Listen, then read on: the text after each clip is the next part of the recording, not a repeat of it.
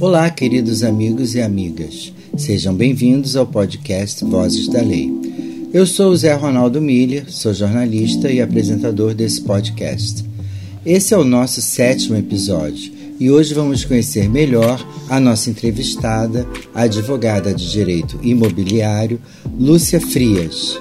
Nossa convidada preferiu o encontro não presencial e apoiamos esse pedido e vamos tentar que nossa conversa não pareça nada artificial. Lúcia Frias trabalha e mora em São Paulo. Trabalha no escritório Caselli Guimarães e é especializada em direito imobiliário. Está no mercado há 35 anos, tendo iniciado sua carreira como gerente jurídica de uma incorporadora de grande porte, coordenando todas as atividades da área. Hoje atua na estruturação e desenvolvimento de operações imobiliárias, aquisição de imóveis urbanos e rurais, realização de due diligence imobiliária, elaboração e acompanhamento de contratos de compra e venda, permuta, build to suite, deconstrução, entre outros.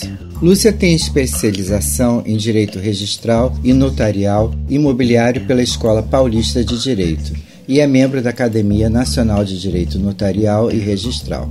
Queremos agradecer à advogada Lúcia Frias por essa conversa e ao apoio do 15º Cartório de Ofício de Notas em nome da tabeliã Fernanda Leitão e da vice-tabeliã Michele Novaes. O nosso podcast tem a produção executiva de Patrícia Reis Oliveira, o roteiro e a edição de Jorge Ramos e a sonoplastia de Bruno Alex. Vamos então à nossa conversa. Lúcia, conta como foi sua trajetória você já atua no mercado imobiliário na advocacia há 35 anos. Como surgiu a sua preferência pelo direito imobiliário? Eu estava recém-formada quando surgiu a oportunidade de eu trabalhar em uma construtora. Para mim era um mundo completamente desconhecido. E foi quando me disseram que eu ia trabalhar com direito imobiliário. Na época, direito imobiliário se limitava a locações. O que se entendia eram locações e apenas isso. E quando eu comecei a trabalhar nessa construtora, eu descobri que tinha toda a relação com direito das obrigações, que era uma matéria que eu me identificava muito durante o curso. Direito dos contratos, eram sempre, foram sempre as matérias que eu mais gostei.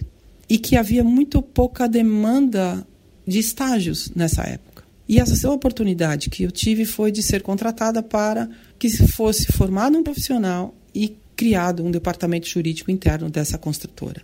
Eu aceitei o desafio, foi aí que eu finalmente descobri a minha vocação.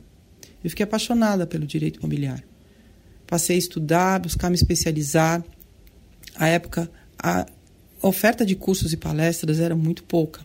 Eram poucos os profissionais que se dedicavam exclusivamente ao direito imobiliário. Ao, dire... ao contrário do que ocorre nos dias de hoje, que nós temos aí uma gama de profissionais altamente especializados.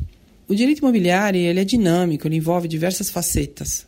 Não apenas a elaboração de contratos, como muitos pensam. Ele compreende o direito urbanístico, o direito rural, ambiental, consumidor, notarial, registral. É, é uma área apaixonante. Por muitos anos, a minha área de atuação foi voltada para construtoras e incorporadoras, ou seja, empreendimentos imobiliários. Eu fiquei, afinal de contas, 15 anos como gerente do departamento jurídico interno da incorporadora. Foi uma experiência incrível que além do direito eu pude manter contato com engenheiros, arquitetos, empresários. Eu vivenciei as diversas facetas que envolvem, desde a concepção, execução até a entrega de um empreendimento imobiliário. E o mais gratificante para mim de poder trabalhar nessa área é que eu posso ver o resultado do meu trabalho nas ruas da cidade. Então eu saio, eu posso ver os prédios pelos quais, com os quais eu participei da elaboração da documentação. É muito, muito especial. É uma área realmente que eu adoro. Como surgiu a decisão de você estudar direito? Seu ambiente familiar teve alguma influência? E o direito imobiliário foi uma escolha natural ou uma alternativa de mercado? O direito, na realidade, surgiu por acaso. Eu não pensava em cursar direito até então porque eu sempre fui de exatas, eu gostava muito de números. E no fim eu pude aliar isso ao meu trabalho quando fui atuar junto à incorporadora e construtora. Quando estava prestes a versar vestibular, que eu tinha 16 anos, eu era muito nova, muito imatura, sempre com dúvidas. Eu acho que 16 anos é, é muito cedo para se definir uma carreira. E à época minha prima cursava direito, ela era a única advogada da família, então. Ela estava fazendo uns trabalhos para a faculdade e eu resolvi ler e um deles era relacionado a contratos. Coincidência. Então eu resolvi prestar o vestibular e aos 17 anos eu já estava no primeiro ano da faculdade. No decorrer do curso, eu não, me identificava muito com as áreas até então. À época todos prestavam concursos, tinham intenção de trabalhar em escritórios todos voltados muito ao contencioso e áreas com as quais é, não era bem o que eu queria. Quando finalmente, ao término, eu tive a chance e a oportunidade de e trabalhar junto à construtora incorporadora. E foi quando aí eu realmente descobri a minha vocação e comecei a minha carreira e estou nela até hoje. Nesses anos todos atuando no direito imobiliário, em qual momento tivemos uma mudança positiva em relação às leis dos contratos imobiliários? Quais mudanças nas leis você destaca? O direito imobiliário e as questões a ele relativas ganharam maior relevância e devida atenção quando houve a falência da Encol. Isso foi em meados de 1999. A Encol deixou aproximadamente 40 mil clientes sem as suas unidades autônomas. Foi um marco, foi um divisor de águas e abriu os olhos do legislador e dos profissionais que atuam na área para a necessidade de uma consolidação e aperfeiçoamento da legislação, que já existia, de maneira a dar maior segurança àqueles compradores e ao mercado como um todo. A alteração do Código Civil em 2002 também acarretou mudanças significativas, trouxe conceitos atuais ao direito civil e às negociações imobiliárias. Nos últimos anos, tivemos diversas alterações legislativas. Aquelas relacionadas aos empreendimentos imobiliários, tanto no âmbito das incorporações como dos loteamentos, eu destaco a Lei 13.786 de 2018, a chamada Lei dos Extratos ela alterou a legislação existente, a Lei 4.591 de 64, que cuida dos condomínios e incorporações, e a Lei 6766 de 79, que trata dos loteamentos. Ela veio regulamentar diversas questões relacionadas tanto à compra e venda dos imóveis, como à entrega de unidades, inadimplemento das partes contratantes, o atraso nos prazos de entrega das obras, a devolução das quantias dos compradores, enfim, todas essas questões, muitas delas que vinham sendo discutidas em juízo, sem que houvesse uniformidade nas decisões. Quais são seus conselhos para quem acaba de se formar em direito e quer seguir o ramo do direito imobiliário? Qual o primeiro passo? Indica algum tipo de literatura e quais são os melhores cursos do momento? Eu darei apenas um único conselho, que eu que acredito que seja o mais importante, que é estudar sempre, não parar nunca. O conhecimento, o aperfeiçoamento nunca são demasiados. A pandemia acelerou a possibilidade de educação à distância. Facilitou o acesso a palestras, a cursos, especializações online, com diversas lives, congressos e encontros que antes eram presenciais e muitas vezes dificultavam o acesso ou a possibilidade do comparecimento.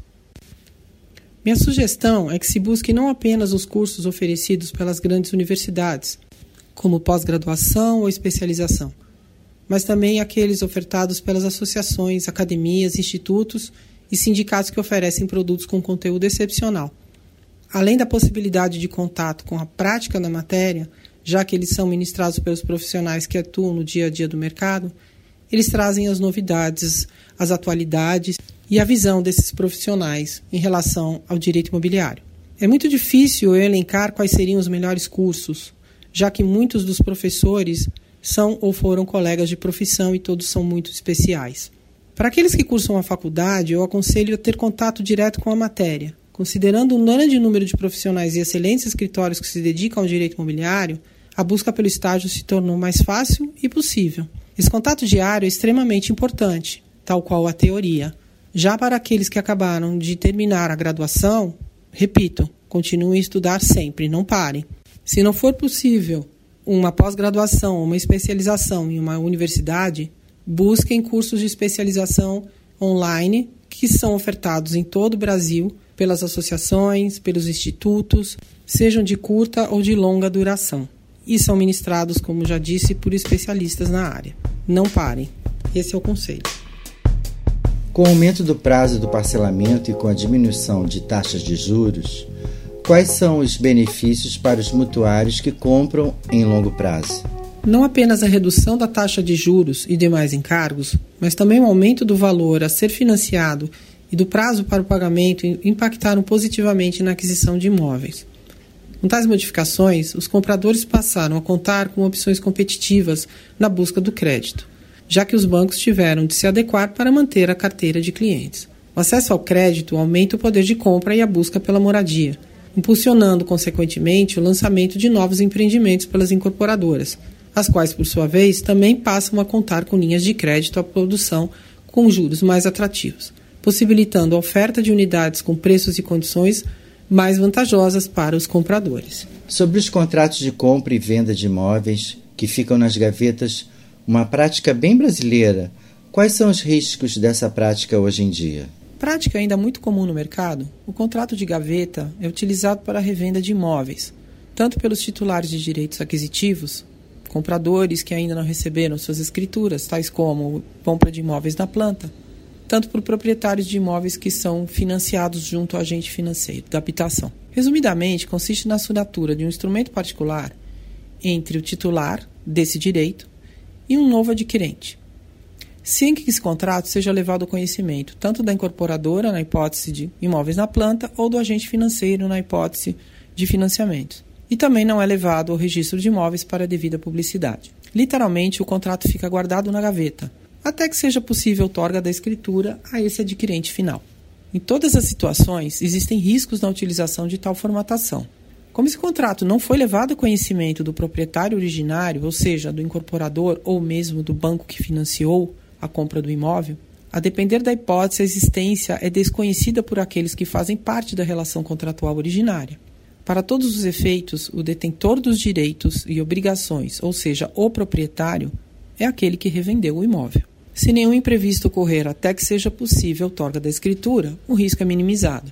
Porém, na hipótese da falta de pagamento de parcelas do preço, ou do financiamento, ou ainda o falecimento do vendedor, poderá acarretar a perda do bem, seja em decorrência da retomada do imóvel ou do leilão por parte do credor, ou seja pela sucessão hereditária, já que o bem caberá aos herdeiros.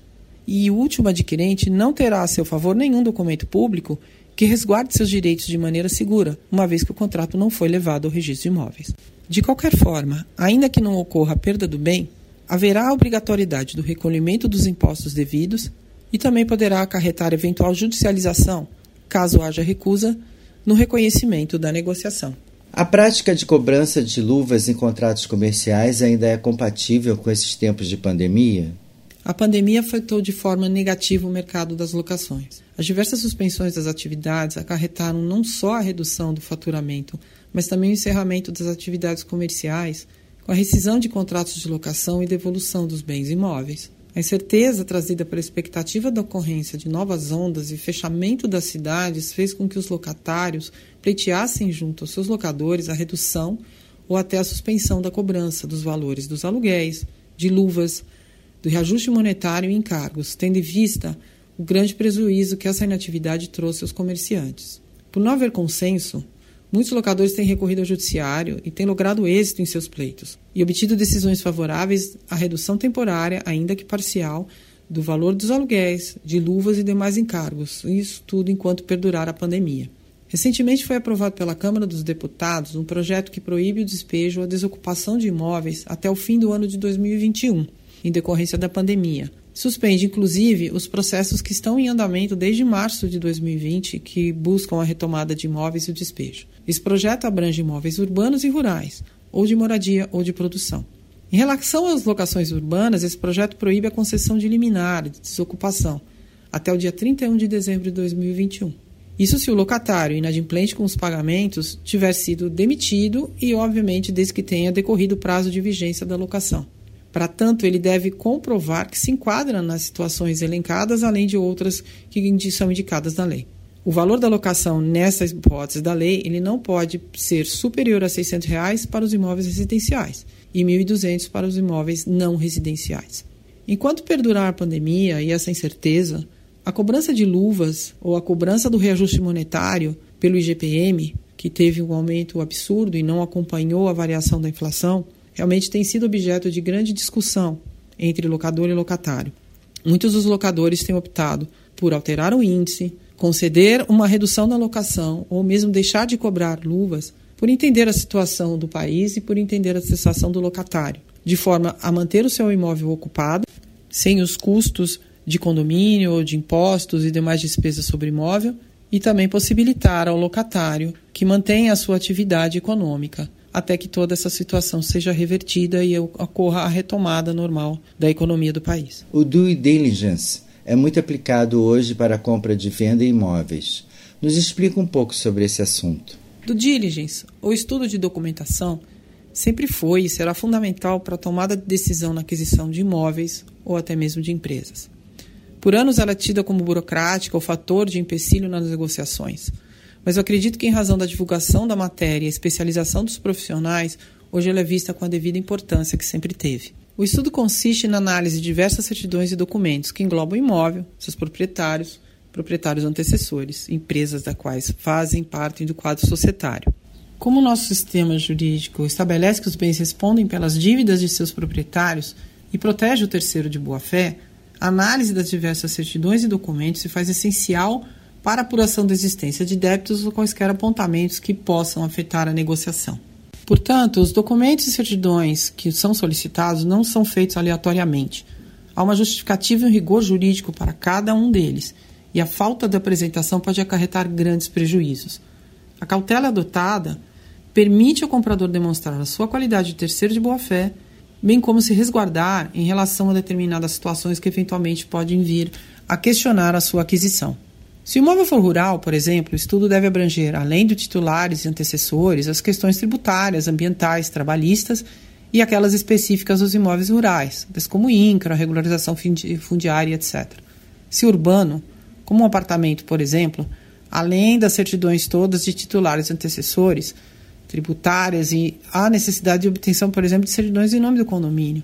Isso pode parecer uma burocracia sem fim, mas temos que lembrar que os condôminos respondem pelas dívidas do condomínio. Assim, se pretender adquirir o imóvel, o comprador deve estar ciente da existência ou não de dívidas do condomínio, pelas quais ele, na qualidade de proprietário que passará a ser, irá responder na proporção de sua unidade. Atualmente, vigora a Lei Federal 13.097, que é de 2015. Ela instituiu, dentre outros assuntos, o chamado princípio da concentração dos atos na matrícula que disciplina que tudo que diz respeito ao imóvel deve ser levado a registro ou averbação na respectiva matrícula, de maneira a que seja dada irrestrita publicidade. Lembramos que para cada imóvel sempre haverá uma matrícula junto ao oficial de registro móveis competente.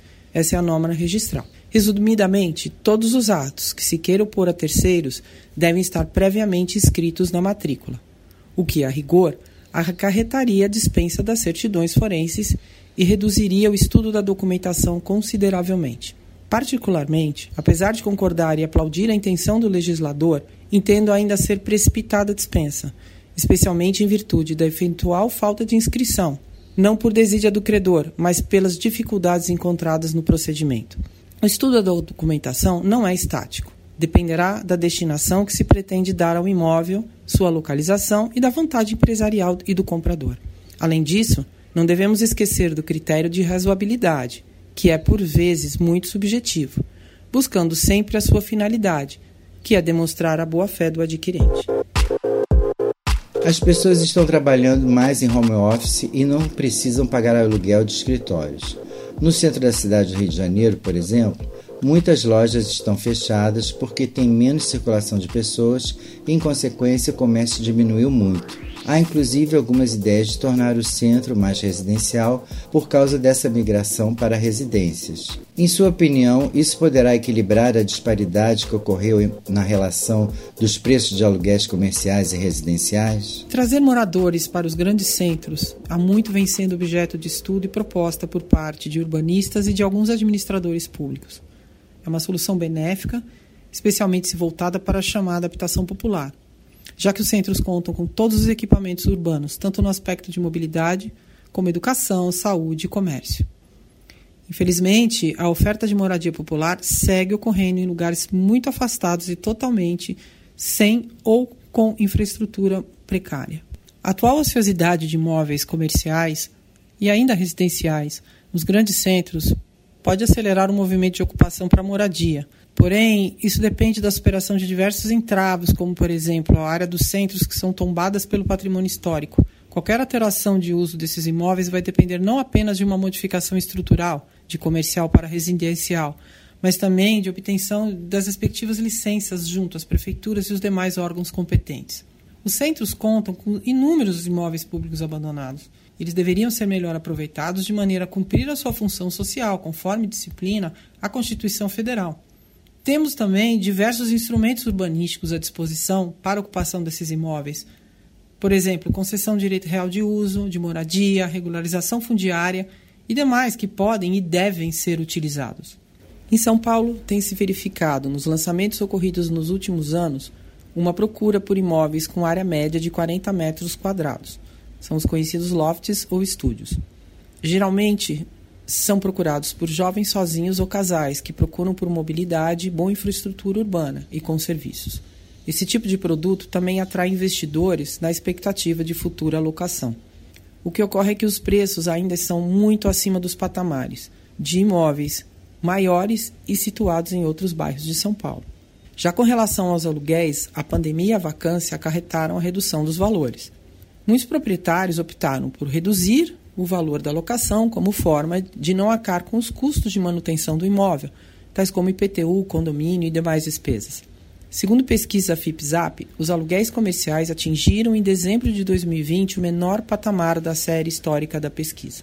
Outro fator que teve grande impacto nas rescisões dos contratos de locação foi a alta do IGPM, que é o índice utilizado para a correção de aluguéis. Ele acumulou 37% nos últimos 12 meses. A diferença entre o valor dos aluguéis reajustados e os novos contratos fez com que os locatários, que não lograram êxito em renegociar o valor do reajuste ou mesmo do índice a ser aplicado com os locadores, optassem pela desocupação dos imóveis, ainda que onerados com os custos decorrentes de sua mudança para um novo imóvel.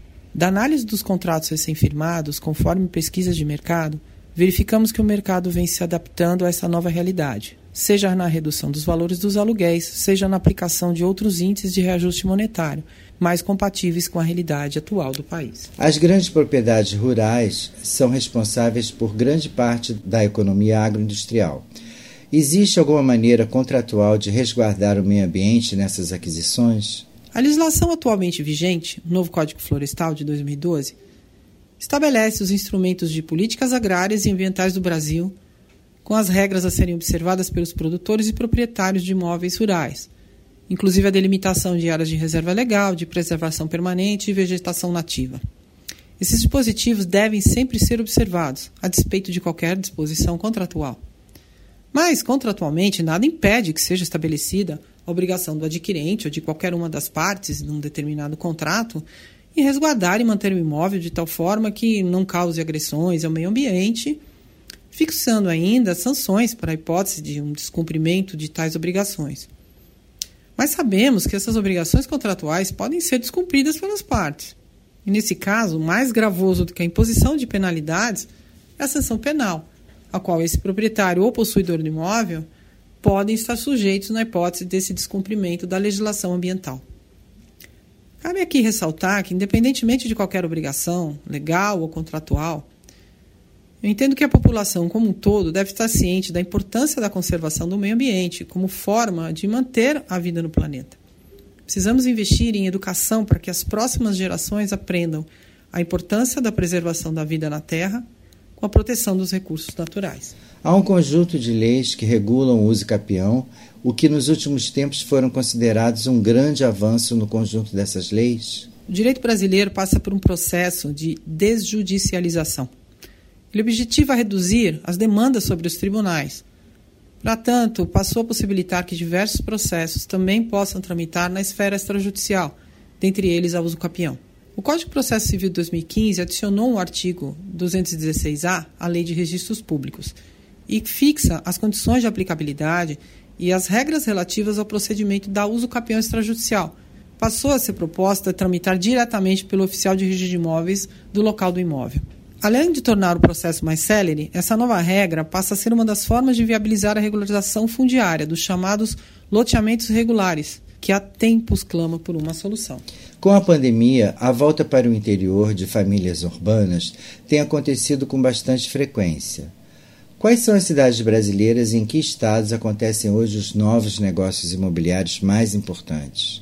A pandemia fez crescer o êxito urbano, com famílias deixando os grandes centros.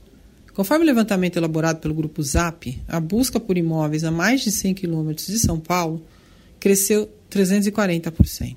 Essa necessidade de isolamento, a adoção do home office impulsionaram o mercado de locação e venda de imóveis fora dos grandes centros, especialmente por famílias com crianças em idade pré-escolar, que buscam imóveis maiores com espaços não apenas para o seu próprio escritório, mas também área de lazer para as crianças, especialmente em virtude de proibição de utilização de áreas comuns de alguns empreendimentos imobiliários. Esse movimento se verifica nas grandes capitais, como por exemplo São Paulo, Rio de Janeiro, Salvador, Porto Alegre, que contam com diversas cidades periféricas, ainda que mais distantes, mas com ótimo acesso, infraestrutura, equipamentos urbanos de grande qualidade.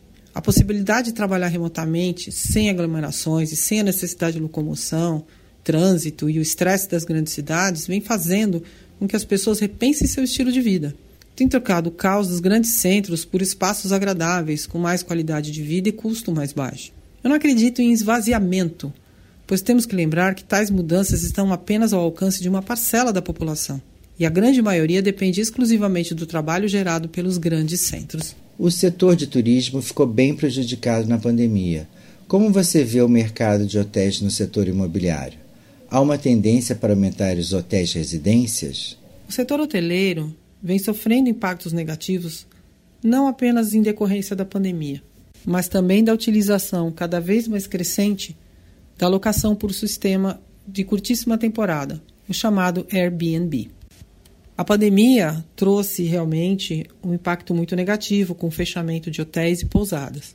Porém, com a impossibilidade de viagens ao exterior e a reabertura gradual, muitos hotéis passaram a apostar no turismo de isolamento. Apostam também no sistema que é chamado de staycation, que é uma hospedagem nos grandes centros ou em cidades próximas com curtos deslocamentos. Conforme matéria no estado de São Paulo, a staycation teve início em hotéis do Rio de Janeiro, com a criação de pacotes com vários benefícios e atrativos, e respeitando sempre as medidas de segurança obrigatórias. Isso é uma tendência que toma força em outros centros urbanos. Ainda de maneira a impulsionar o turismo interno, no Brasil foi criado o selo Turismo Responsável, Limpo e Seguro. Consiste em um protocolo sanitário que é recomendado para os hotéis e pousadas. É uma forma de fazer com que os hóspedes se sintam seguros e viajem. Com a promulgação da chamada Lei da Multipropriedade, que se deu muito antes mesmo da pandemia, o investimento em unidades hoteleiras ganhou um grande incremento. Vários proprietários compartilham a propriedade de uma única unidade com a divisão de uso por tempo proporcional de um período do ano. É uma tendência que eu acredito que se mantenha e que o mercado vem com grandes lançamentos aliando propriedade à hotelaria. Encerramos por aqui o sétimo episódio do Vozes da Lei com a advogada do direito imobiliário Lúcia Frias. Caro José Ronaldo, muito obrigada pelo seu convite. Gostaria de dizer que para mim é uma honra poder participar do seu podcast. Esperamos que todos tenham gostado. Nosso e-mail é vozesdalei@gmail.com. Queremos agradecer aos ouvintes e também ao 15º Cartório de Notas e estaremos de volta com um novo entrevistado para o oitavo episódio. Todos os episódios estão disponíveis nas plataformas Spotify e Deezer. Até lá então, um beijo.